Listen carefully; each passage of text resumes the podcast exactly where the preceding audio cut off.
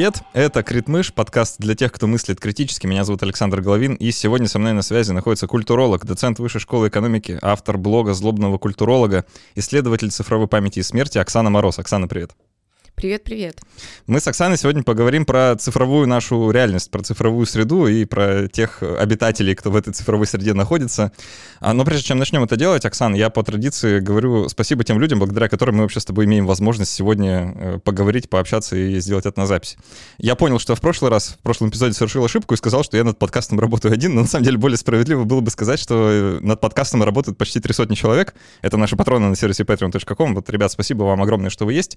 Чтобы получше патронов отблагодарить, мы делаем несколько довольно простых вещей. Мы записываем расширенные версии основных эпизодов. А, если обычный выпуск длится 50 минут, то для патронов он идет час, а то и час 20, а то и час 30, иногда бывало час 40. В особо экстремальных случаях в дополнительной части мы отвечаем на вопросы, которые патроны нам заранее присылают. Вот, очень такое веселое времяпрепровождение. А, ну, кроме того, для патронов от 5 долларов действует приглашение в наш закрытый элитарный, э, прям мега крутой телеграм-чат, где мы делимся ссылками, рассказываем друг другу про всякое и, в общем, общаемся. А, вот. Если хотите с подкастом взаимодействовать поплотнее, помогать его делать, то заходите на Patreon, становитесь патронами, это не очень дорого и очень приятно. Вот. Ну что, Оксан, давай э, начнем. И я думаю, для начала, наверное, имеет смысл пояснить, что это за цифровое пространство, наверное, да, как-то охарактеризовать его, о чем вообще сегодня пойдет речь. Ну, вообще есть огромный дебат относительно того, что такое цифровая среда и он складывается из наблюдений самых разных экспертов, потому что, ну, мы так или иначе все взаимодействуем с цифрой, и это значит, что мнение относительно этой среды есть почти у каждого. То есть, строго говоря, спроси любого человека, который сидит на диване и при этом постит что-то в социальных сетях, у этого человека будет стопроцентно какое-то высказывание по этому поводу. Но обычно сейчас, когда пытаются создать какое-то такое единое консолидированное понимание, речь идет о следующем – Цифровая среда – это такое пространство, которое на техническом уровне представляет собой э, совокупность баз данных, совокупность приложений, совокупность сервисов, ну, которые объединены между собой самыми разными связями. При этом для потребителя, для пользователя цифровая среда – это прежде всего интерфейсы, благодаря которым мы можем со всем этим великолепием э, взаимодействовать и работать. А на совсем таком повседневном уровне цифровая среда – это то место, та экосистема, в которой мы живем, потому что уже на данный момент больше 60% населения Земли это люди, которые активно пользуются интернетом, причем это может быть какая-то высокоскоростная связь, это может быть мобильный интернет. В данном случае неважно, вот, э, на каком там техническом уровне развития да, находится тот или иной пользователя со своими устройствами, важно, что человек не просто там эпизодически входит и заходит в условный интернет, что он там существует и пользуется разными благами и получает возможность а, совершать самые разные действия от повседневных бытовых типа покупок или поездок на транспорте до каких-то более таких сложных, например, там, а, иметь возможность управлять финансовыми операциями или какими-то бюрократическими решениями. И это все создает дает э, такое переживание, согласно которому человек живет не только офлайн, только не, то есть не только там топает ножками да, в физическом пространстве и что-то там делает, но и онлайн. И, по сути, это наша экосистема, и сложность ее существования заключается в том, что, а, мы видим эту экосистему, ну, скажем, не полностью, то есть мы различаем в этой экосистеме только те места, где мы бываем. Если мы бываем, условно, в поисковиках или в соцсетях, мы считаем, что эта экосистема система состоит вот из этих пространств. Если мы бываем, я не знаю, в каких-нибудь образовательных, да, каких-то локациях, в энциклопедиях онлайн, в Википедии, в, не знаю, стриминговых сервисах, да, то есть в культурных таких локациях, то мы считаем, что цифровая среда состоит примерно из этого. Но в действительности это такая верхушка айсберга, и очень многое нам недоступно. И в связи с этим возникает сложность, потому что получается, что мы как будто бы а, знаем эту экосистему, мы в ней обитаем, но в действительности мы видим очень небольшой такой элемент этой среды. Ну, в этом смысле эта цифровая среда очень похожа на обычную аналоговую среду. То есть мы же тоже не видим как бы весь мир сразу целиком, да, во всем его многообразии, мы взаимодействуем только вот с узкой частью, которая ну, в непосредственной близости от нас находится. Ну да, но нет. потому что все-таки мы э, офлайн, я имею в виду не мы конкретно, а человечество существует очень давно, и в этом смысле мы знаем очень во многом, даже на поверхностном уровне, как эта среда глобально действует. Ну, банально, мы идем в школу, нас учат законам физики, законам химии, законам биологии. Мы можем все это потом забывать, но в целом, если мы как-то напряжемся, мы можем это припомнить. И значит, мы вообще-то не ждем от этой офлайн реальности ну, каких-то э, удивительных историй. Мы понимаем плюс-минус, как она едет, как она работает. А когда мы говорим про цифровые среды, мы как пользователи, если мы не работаем с IT-сферой, мы очень плохо понимаем, на каких законах строится там взаимодействие, на каких законах строится принятие решений. Ну и кроме того, надо понимать, что многие из законов этой среды, которые определяются, например, тем, как работают алгоритмы. Это просто коммерческая тайна. Мы никогда этого не узнаем. И поэтому получается такая опасная ситуация, что мы входим в эту среду, мы там живем, мы тратим очень много там ресурсов, в том числе ну, чисто ресурсов внимания, например, или времени, но при этом мы не вполне понимаем, как она работает. Вот когда мы смотрим на улицу, на яблочное дерево, и видим, что падает яблоко, мы плюс-минус понимаем, там, о, там Ньютон что-то такое говорил. А вот когда, не знаю, падает Facebook, или там Google, да, мы не очень понимаем, что происходит. Да, очень злободневно. А, наш подкаст, правда, этот эпизод выйдет э, спустя неделю после вот этого чрезвычайно жестокого шестичасового перерыва в работе Инстаграма, когда весь мир буквально замер э, в ожидании новых фотографий. Кстати, я вот совершенно полностью это пропустил, потому что я вот как раз не отношусь к пользователям э, этих экосистем. И для меня это прошло вот абсолютно незамеченным. Если бы про это не писали все СМИ, то я бы, наверное, не узнал никогда. Что тоже показатель, да, вот в ту же копилку. Я хочу остановиться вот подробнее на этом моменте. Ты его упомянула про онлайн онлайн и офлайн. Мы вообще уже забыли эти слова, мне кажется, вот они как-то редко звучат, просто потому что раньше, ну, там, вспоминая интернет по карточкам, если кто-то знает вообще, о чем я говорю, да, вот в интернет нужно было именно что войти, да, нужно было купить ключ, доступ, э, как-то его оплатить, э, совершить нетривиальные, в общем, действия по подключению и попасть внутрь. Вот, то сейчас э, такое чувство, я думаю, многие его разделяют, я тут не выхожу, никто тут не выходит. Оттуда, судя по всему, даже и невозможно выйти, да, потому что вот произошел вот этот сплав между э, виртуальностью и реальностью, и ну, там, заходя в кафе, да, тебя просят э, QR-кодом открыть меню, а иначе ничего заказать невозможно. То есть вроде бы мы уже не живем там онлайн и офлайн, да, это как бы все сплелось воедино. Ну, Опять, и да, и нет. Все очень зависит от того, в какой среде мы существуем, в том смысле, а, в как, на какой ступени развитости находятся IT-технологии в тех или иных местах, где мы живем. Ну, то есть я вот сейчас приведу просто анекдотический случай. А, несколько лет назад, ну, уже, наверное, больше шести, а, мы с моей коллегой и подругой оказались в Дании, по-моему. Там была конференция какая-то, ну, и мы, значит, там под шумок конференции остались остановились на какое-то время и пошли бродить э, по Копенгагену, естественно, пошли по каким-то туристическим магазинам просто поглазеть. И в какой-то момент мы решили купить какую-то маленькую финтифлюшку. Ну, недорогую, но просто на память. А у моей подруги, у нее были Apple Watch, которые на тот момент были вау. Ну, то есть они уже были, и не то, чтобы это была какая-то диковина, но в целом а, это было еще достаточно в новинку. И, ну, в общем, мы взяли эту штучку, которую мы хотели купить, подошли на кассу, и дальше моя, значит, подруга решила расплатиться Apple Watch. И нужно было видеть глаза продавщицы, э, через которую, заметим, каждый день проходят сотни и тысячи туристов со всего мира, и в том числе из Европы, из Америки, то есть из стран с высокой степенью развитости IT-технологий, когда она увидела, что, господи, человек оплачивает покупку часами. Я спросила, что это? А, а мы в этот момент а, тоже как-то очень застопорились, потому что нам казалось, что, ну, если, например, в России это есть, то наверняка в Европе это точно есть, потому что, ну, просто рынки да, таким образом устроены, что в Европе очень часто какие-то вещи появляются раньше, чем в России.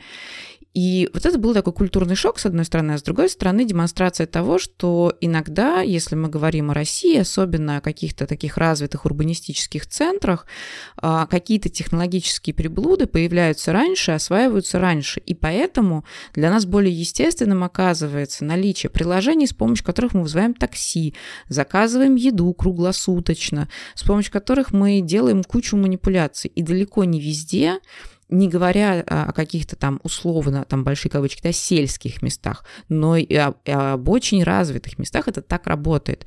Поэтому я думаю, что мы в значительной степени избалованы. на самом деле. Ну да, тут э, много региональных особенностей, наверное. То есть это покрытие вот этой цифровой реальности, обычной реальности, она неравномерно покрывает, а как-то вот Да, она неравномерно покрывает. Потом еще, мне кажется, надо помнить, что очень многое в том, как работает эм, коммерческий IT-сектор, ну и, соответственно, все приложения, которыми мы пользуемся, или многие приложения, зависит от того, как вообще работает коммерческая и бизнес-среда. Ну то есть если вы живете в стране, где, например, магазины закрываются в 5 вечера и до свидания, а такого очень много можно найти по миру, миру, а, то, естественно, вы вряд ли найдете какой-то доставщиков еды из этих же магазинов, которые скажут, come on, ребята, мы в час ночи вам все доставим. Потому что другая бизнес-среда и другое понимание того, как вообще люди, предоставляющие услуги, работают с клиентами. А у нас, поскольку есть такая а, ну, я бы сказала, довольно экстремальная клиентоориентированность, часто, а, то мы действительно привыкли к тому, что одна кнопка, один клик, и все, и все, значит, блага мира у твоих ног, и ты можешь быть счастлив. Да, есть о чем подумать. Ну, давай, может, поговорим о том, кто населяет все эти замечательные виртуальные пространства, которые мы попытались сейчас охарактеризовать, э, потому что есть ощущение, и ты об этом пишешь в сборнике сканирования горизонтов, который я буду всячески рекламировать на протяжении ближайших выпусков, наверное, еще неоднократно, э, и ссылку в описании тоже оставлю, э, что помимо людей там, кажется, появляется кто-то еще. Да, это очень классная история, она выглядит немножко футуристичной, но мне она очень нравится. Она мне очень нравится по нескольким причинам. Во-первых, потому что когда мы смотрим на цифру, мы вообще подозреваем, что большая часть пользователей, которые там находятся, это люди. Ну, потому что мы все регистрируемся, заводим аккаунты, и сейчас одним из самых популярных сервисов оказываются сервисы для общения. Это могут быть те же соцсети, дейтинговые приложения, мэтчинговые приложения, всякое такое.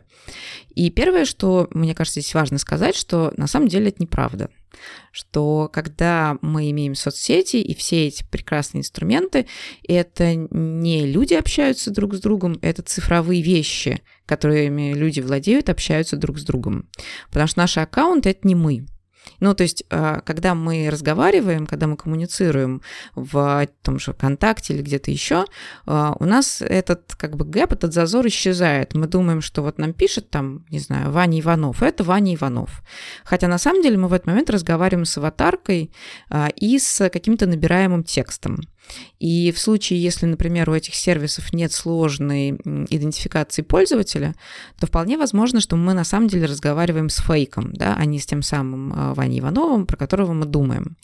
И мне кажется, что для нас очень важно понимать, что ни один аккаунт в социальных сетях на самом деле не равен человеку. То есть, если у тебя 10 аккаунтов, почта, соцсети, блогинговые, микроблогинговые площадки, стриминговые площадки, еще что-то, еще что-то, то если их сложить, может быть, получится некоторое подобие тебя. Ну, некоторые, по крайней мере, какая-то совокупность интересов. Но если не складывать, то каждая конкретная площадка – это лишь кусочек того, что ты хочешь показать. И это важно помнить.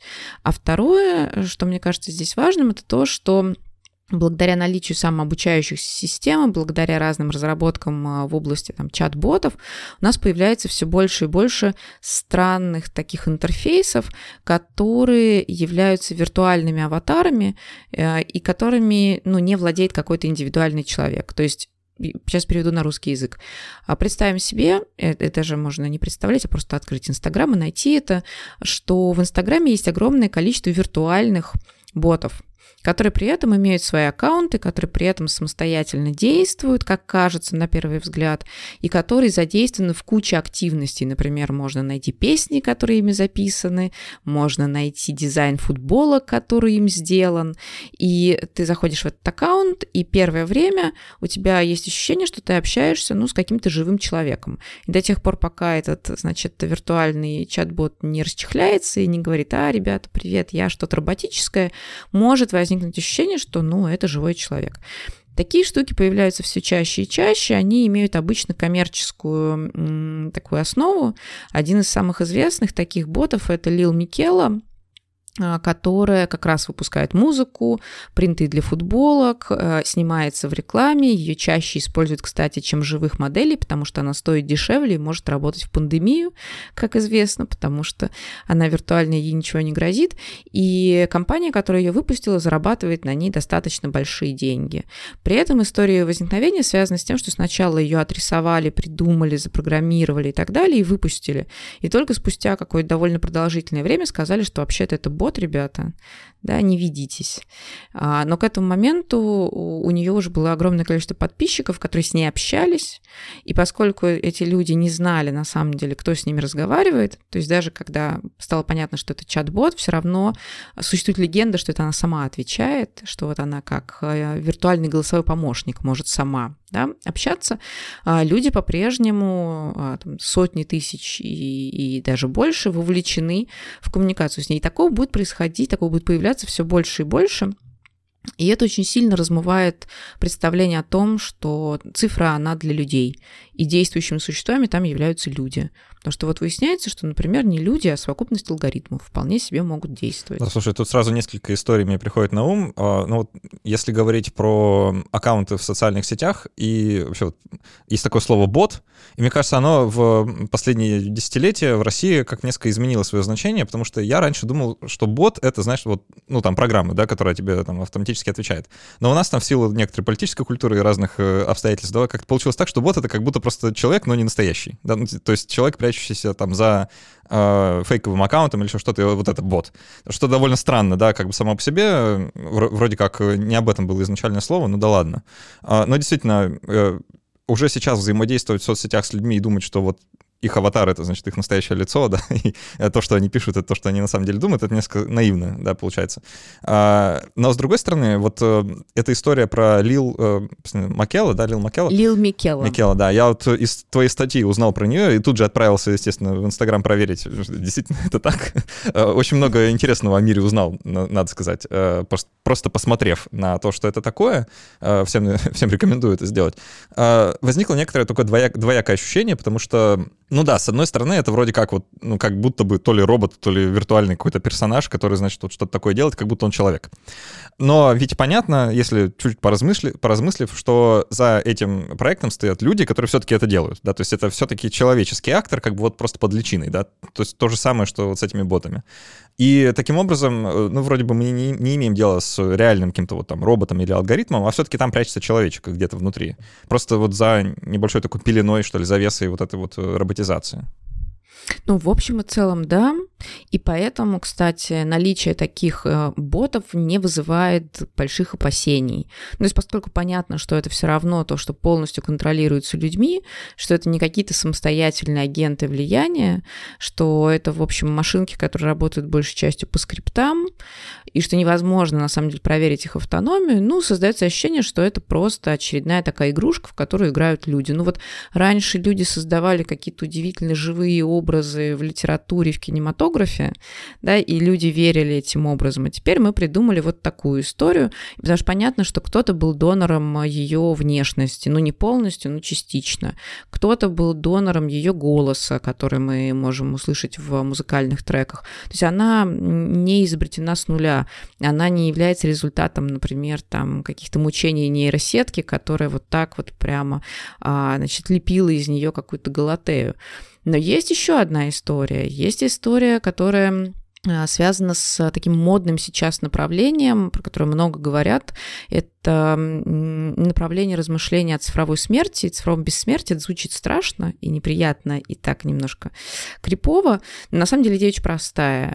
Люди заметили, что а, в цифровой среде, поскольку ты там как бы не живешь физически, то ты там как бы физически не можешь умереть. Поэтому ты можешь там через свои аккаунты оставаться жить как будто вечно.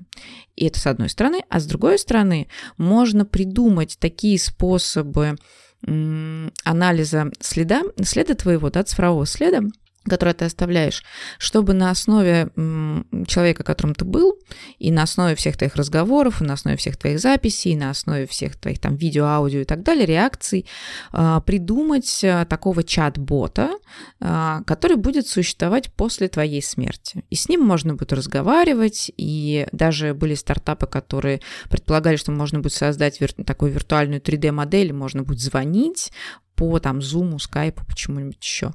И таким образом как будто бы фиксировать наличие человека в вот этом социальном цифровом пространстве, да, когда человека уже нет. И следующий шаг после этого это, конечно, бесконечные эксперименты по оцифровке сознания. Что вот, когда мы делаем чат-бота, мы все-таки не имеем дела с, ну, живущим сознанием, да, это все равно только впечатление. А вот если мы научимся точно так же оцифровывать живое сознание, то мы сможем, ну вот как во всех научно-фантастических фильмах, запереть его в коробочку, и потом эта коробочка будет как-то с нами взаимодействовать. И вот здесь есть ощущение, что что-то меняется потому что есть желание как будто бы придумать, как, по крайней мере, какую-то часть человека оставить жить. Это первое. А второе, потому что возникают как раз те самые самообучающиеся алгоритмизированные системы, которые анализируют следы человека и на основании собственного анализа, не очень на самом деле раскрывая специфику этого анализа, создают подобие человека. То есть машина создает человека. Ну или, по крайней мере, что-то, что на него похоже.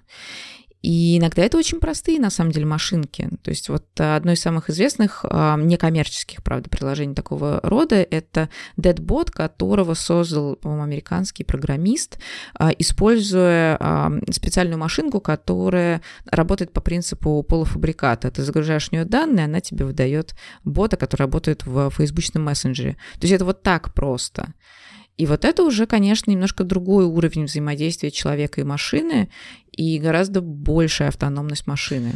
Вспоминается небезызвестный сериал «Черное зеркало», потому что там это как раз было, да. А, мне кажется, вот, это, вот эта конкретная часть про цифровое бессмертие, знаешь, тут много таких, на мой взгляд, несколько наивных рассуждений. А, не, не у тебя сейчас, а в целом у людей, да, встречается, что вот там мы оцифруем сознание и будем вечно жить э, в цифровом виде. А, ну, ребят, нет. Из своей головы вылезти все-таки не получится, да, если это, если это и будет сделано, это будет что-то другое, да, отдельное от вас, э, а не то, что вот вы умрете, значит, перенесетесь в компьютер и там продолжите свое существование. Так не будет.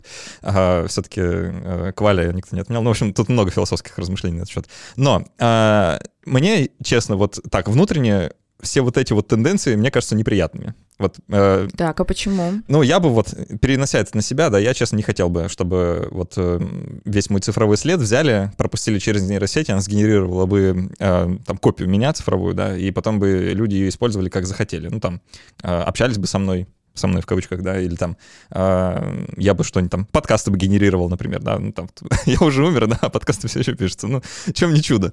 Э, но, честно, мне это кажется некоторым таким, тут есть некоторая опасность, что ли, э, отождествление человека, э, вот именно как человека, да, как человеческое существо, с этим вот да, с тем, что получится, с некоторой, ну, если хочешь, тенью, отражением, да, кривым, ну, таким в кривом зеркале.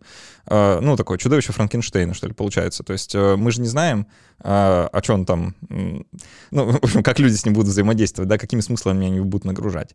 А, ну и если говорить о том, что вот люди оцифровывают своих умирающих или умерших уже родственников, чтобы с ними как-то там пообщаться еще, продлить, так сказать, э, существование, то мне кажется, это несколько болезненно даже с психологической точки зрения для тех, кто через это проходит. То есть вместо того, чтобы примириться некоторым образом с конечностью бытия и э, ну, отпустить умерших, да, что как-то проститься с ними, а, мы продолжаем мучить себя вот этими цифровыми следами. И если раньше, ну, совсем раньше у людей было совсем мало доступа, да, вот к, к следу, так сказать, ну, там, на могилку можно было сходить, да, в 16 веке, ну, максимум портрет, если вы достаточно богаты, чтобы при жизни, да, вас нарисовали. Э, и все. А потом появились фотографии, да, стало чуть сложнее. То есть теперь вы можете проводить вечера, горюя, значит, над фотоальбомами. А потом появился Инстаграм, и все стало совсем плохо, да. То есть, ну, вы теперь можете действительно там э, всю жизнь человека, если он там долго его вел, да, вот проследить.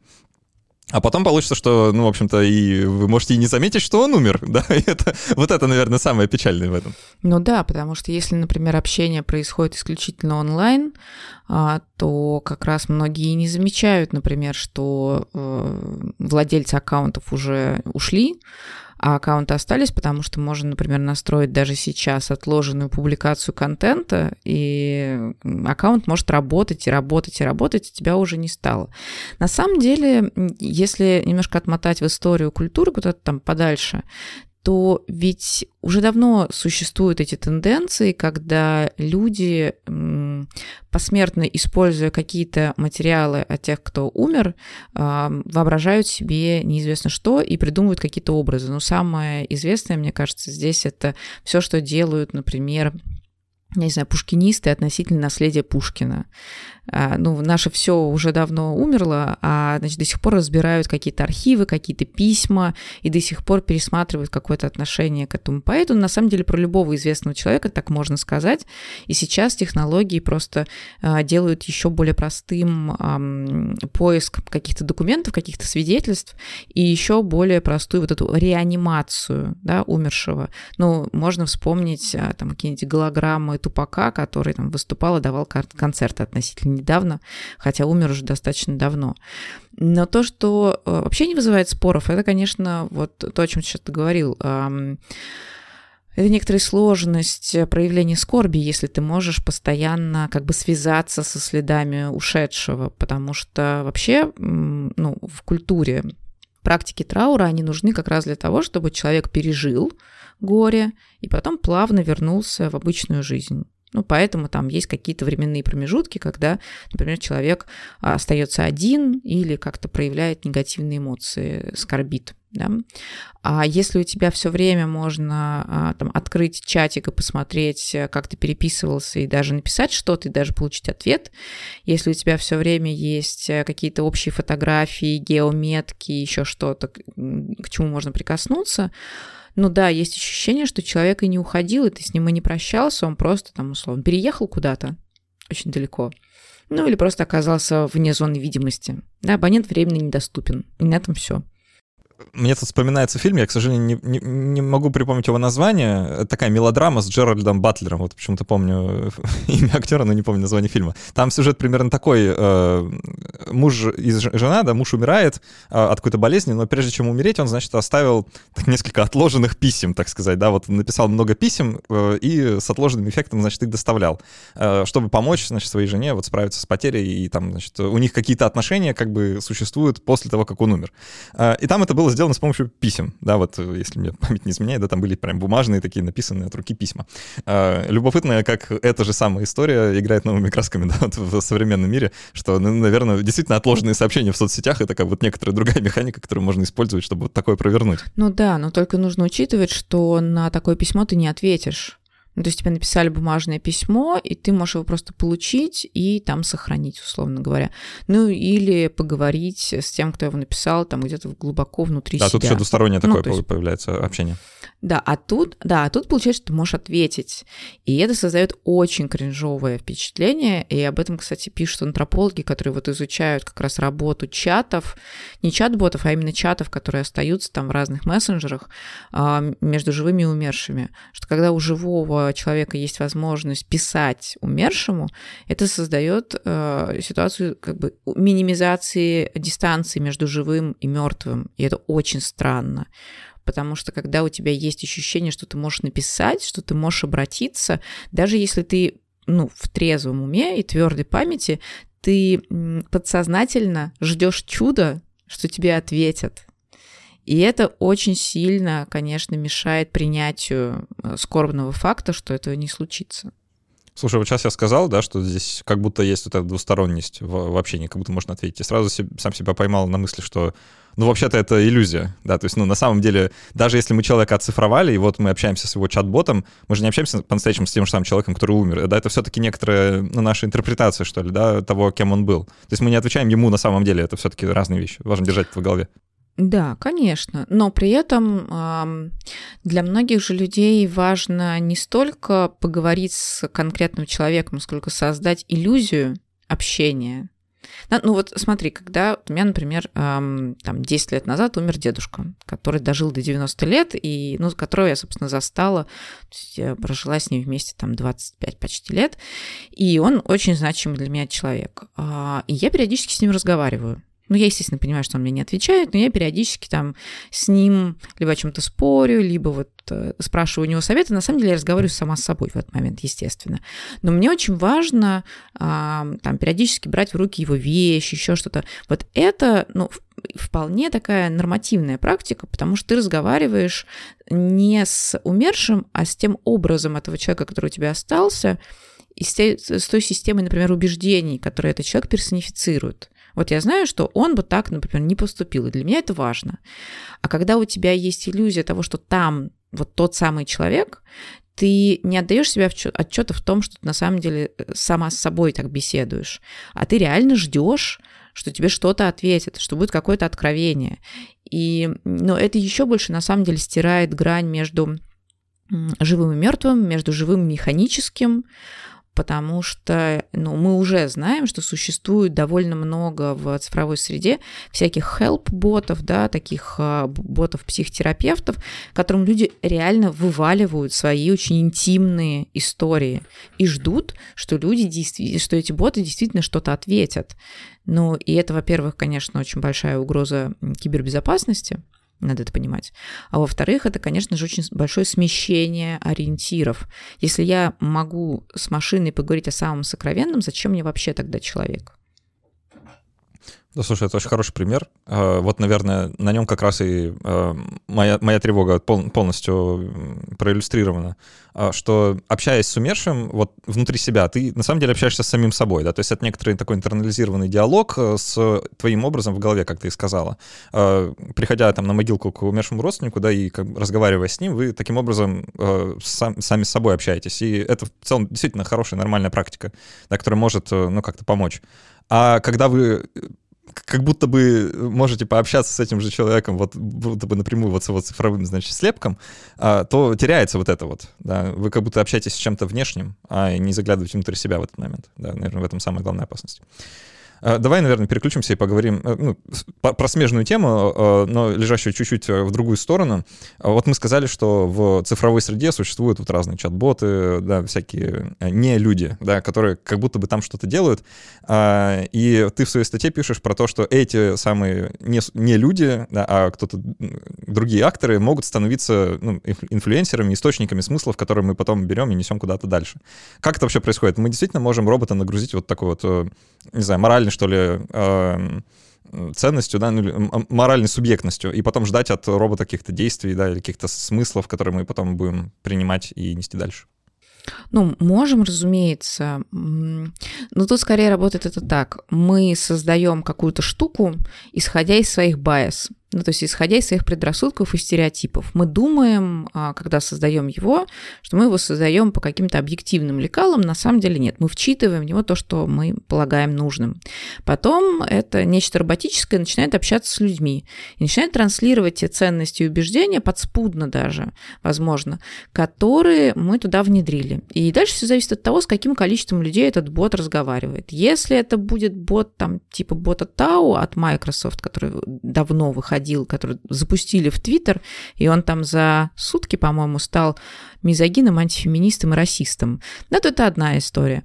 А если мы делаем, условно, из этого бота приложение, которое общается с человеком один на один, то этот бот сохраняет, ну, так называемую консистентность, то есть вот эти ценности, на которых он построен, и перестраивается индивидуально под нового хозяина. А, но дальше э, все равно, поскольку он выполняет определенные цели и задачи, то вот эти bias, они никуда не уходят. Ну вот, например, есть а, бот Replika, ну, приложение Replika, а, которое, кстати, создавалось изначально как попытка оцифровать а, умершего живого человека, а потом там ребята перепридумали стартап, и теперь это такой эм, цифровой аватар, который как раз самообучающийся, он учится на взаимодействии с человеком, и ты, когда регистрируешься, ты можешь выбрать несколько функций. Ты можешь использовать этот бот в качестве такого как бы друга, да, с которым ты будешь общаться, когда тебе одиноко. Ты можешь использовать использовать этого бота для того, чтобы ну, не знаю, обсуждать что-то любопытное, веселое. Ты можешь э, использовать этого бота как ну, не приложение для медитации, но что-то успокаивающее, да, то есть там масса функций. Ты можешь назвать этого бота, ты можешь придумать для него 3D-внешность, кучу всего. И исходя из того, какую функцию ты выбираешь, включается определенный режим, который запрограммирован изначально. Вот если это психотерапевтический условный режим, то это будет такая, ну, как бы программа, которая помогает этому self-help. Да, не дай себе обидеть, а, беспокойся о своем там, не знаю, благополучии и так далее. Если другой режим, то что-то другое. И, а, безусловно, если общаться с этим приложением часто, то те ценности, которые оно транслирует, они присваиваются. Ну, потому что а, в том числе мы полагаем, что раз это ну, что-то такое придуманное, да, изобретенное а, и предлагаемое нам как коммерческий продукт, и за этим стоят какие-то профессионалы, то значит, ну, позиция этих профессионалов точно валидна. Ну и почему бы этому не поверить? И в этом, на самом деле, кроется много проблем, потому что, опять же, а, люди, критическое мышление, люди не рефлексируют на самом деле, из каких оснований создаются вот такие роботические субъекты. А они пока не самозарождаются, они придумываются людьми. В какой-то документалке видел э, очень такой э, зубодробительный сюжет. Э, там э, такой мини-эксперимент. Э, людей заводили в комнату, на которой стоит стол, и по столу ездит такой робот маленький. Вот. И предложил, было предложено разбомбить этот робот молотком, который рядом лежит. Вот. При этом людей поделили на две группы. Одной группе сказали, что это вот просто машинка, да, собранная тут, тут же рядом, да, пожалуйста, разрушите ее, бог ради, да, вот, очень надо.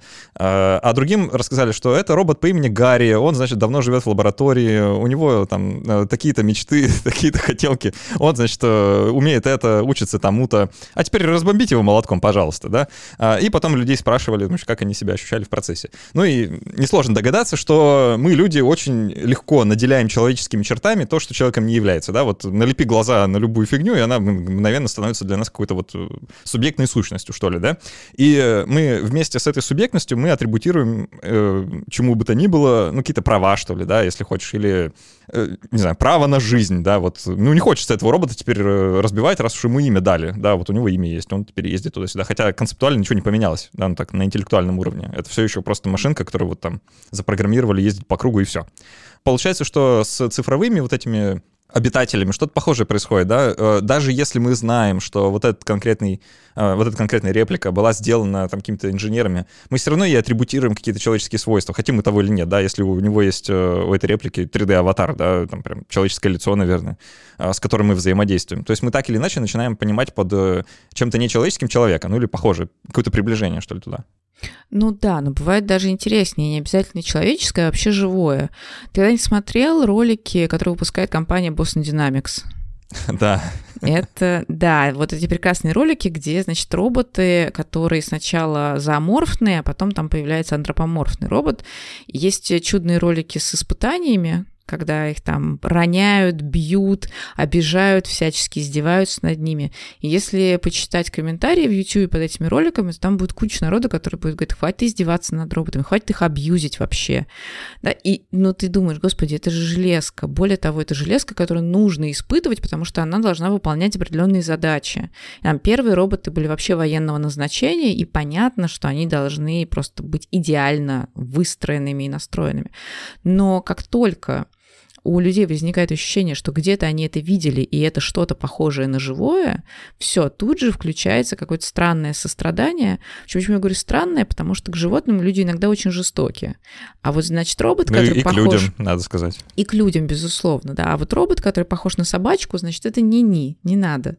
Но на этом, кстати, построена целая индустрия социальных роботов, а, которая, ну, мне в достаточной степени, скажем, нравится, а, потому что это роботы, помогающие которые, например, а, закупаются в больнице а, или в какие-то такие учреждения и используются для того, чтобы отвлекать пациентов, например, от каких-то тяжелых процедур или просто от долгого нахождения в больнице. Есть социальные роботы для детей, например ну вот которые лечатся очень долго, там у них а, какие-то тяжелые заболевания, и придумывают робота, который внешне выглядит как, например, какая-нибудь прекрасная мягкая игрушка, там тюлень, не знаю, а, или ну что-нибудь такое миленькое очень, вот с глазками как раз, а, и которая может общаться, которая как раз учится на репликах человека, с которым общается, И возникает ощущение, что это ну, такой напарник в игре.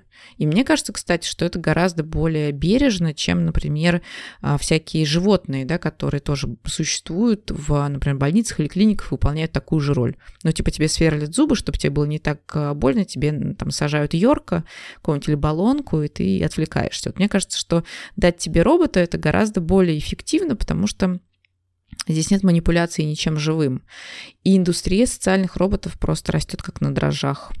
Есть классный случай с собачками Айба от Sony. Ну вот а, у них там бывают сложности с производством, их то снимают с производства, то перезапускают, но был какой-то момент, когда Sony отказалась их производить, ну все, они оказались нерентабельными, и э, отказалась, собственно, менять детали, ремонтировать и так далее. А эти собачки, они были в довольно большом количестве семей, и люди к ним реально привязывались. Ну, их там в том числе покупали, например, в семьи, где нельзя завести настоящую собаку из аллергии, ну, вот что-то такое. И сначала, значит, возникли какие-то импровизированные больницы. На самом деле это были техники, которые меняли детали этим, а, значит, роботизированным собачкам и типа лечили их. А потом стало понятно, что все, ну, э, значит, детали закончились, и собаки просто начали выходить из строя, потому что ИПО лагало. И а, в Японии можно было заказать процедуру а, буддийских похорон для собаки. И можно даже найти в там интернете кучу картинок, фотографий с этих похорон, где лежат, значит, или стоят эти игрушки, и сидят люди скорбящие, и там проводится какая-то, значит, процедура, какой-то ритуал. То есть для людей это, правда, ну, очень важно даже в механическом найти что-то близкое. Э, про Boston Dynamics мне, знаешь, э, сразу вспоминаются другие э, видео, которые вот по мотивам сделаны, такие мемы в интернете, где те же самые кадры из разных полевых испытаний этих человекоподобных роботов, только поверх наложен такой интернализированный диалог, да, где робот такой ползет сквозь эти препятствия и думает, вот кожаные мешки, да, опять заставляют, значит, потом палками будут бить. И вот это, мне кажется, тоже в ту же сторону бьет, да, что вот мы как будто бы все больше и больше наделяем вот этим вот человечностью, да, то, что человек человеком не является. Это, наверное, ну, все разговор об эмпатии, да, и про границы эмпатии, э, куда мы можем эмпатично думать, а куда не можем. И, судя по всему, у человечества, ну, у человека довольно большая способность как бы относиться эмпатично ко всему на свете, вообще, к чему бы то ни было. И э, тут тоже, наверное, кроется некоторая опасность, потому что, ну, по крайней мере, она, э, ее можно представить, да, что можно начать с эмпатии относиться к тому, что вообще-то не является субъектом. Ну вот, все-таки этот робот, который ползает по столу, да, у него нету никаких мечтаний, никаких амбиций э, и жизни, ну вот в нашем, в нашем понимании, да, наверное. Опять же, тут, наверное, надо оговориться, потому что можно там по-философски разно, по-разному относиться. Но э, то, что мы наделяем, это, э, это нечто э, субъектностью и начинаем с эмпатией к нему относиться, это же можно использовать. И, как ты сказала, да, это очень хорошо, значит, маркетинговая, маркетинговая стратегия, да, вот давайте сделаем собачек э, таких, э, а, ну, тамагочи давай вспомним, да, вот был, была такая штука, да, очень популярная, э, и действительно привязываешься вот к этой штуке на экране, хотя, ну, казалось бы, просто микросхемы, которые там что-то тебе показывают. Э, тут можно проследить некоторую такую, не знаю, не то что опасность, а ну, какую-то возможность опасности. А, а в чем возможность опасности? Ну, эмпатия все-таки ресурс такой не бесконечный, как мне кажется, да, и мы все еще живем в мире, где люди эмпатичнее относятся друг к другу, да, там, а, к разного рода миноритариям, да, ну, вообще в целом меньшинствам, людям, которые э, чуть-чуть отличаются там а, от вас, да, э, уже люди относятся совершенно не так эмпатично, как к соседу с тем же цветом кожи, а, а при этом к роботам без проблем вообще, нормально. То есть, ну, а, некоторая такая, э, как будто мы не в ту сторону расширяем эту, эту границу, да, что у нас все еще не все люди включены в этот эмпатичный круг, да, в который, по идее, должны быть включены по всем законам логики, да. А вот роботы уже, да, пожалуйста, никаких проблем нету. Роботы же лишены вот этой вот нагруженности, да, культур, э, культурной, социологической, что, э, ну, робот — это просто милый робот, да, у него нету никого там, он никак не связан с расой, с национальностью, да, с какой-то политической принадлежностью, у него нет вот этих вот всех вот нагруженных штук, которые он несет вместе со своей субъектностью. Он как будто вот такой чистый лист. Да, в нем только мимими и все.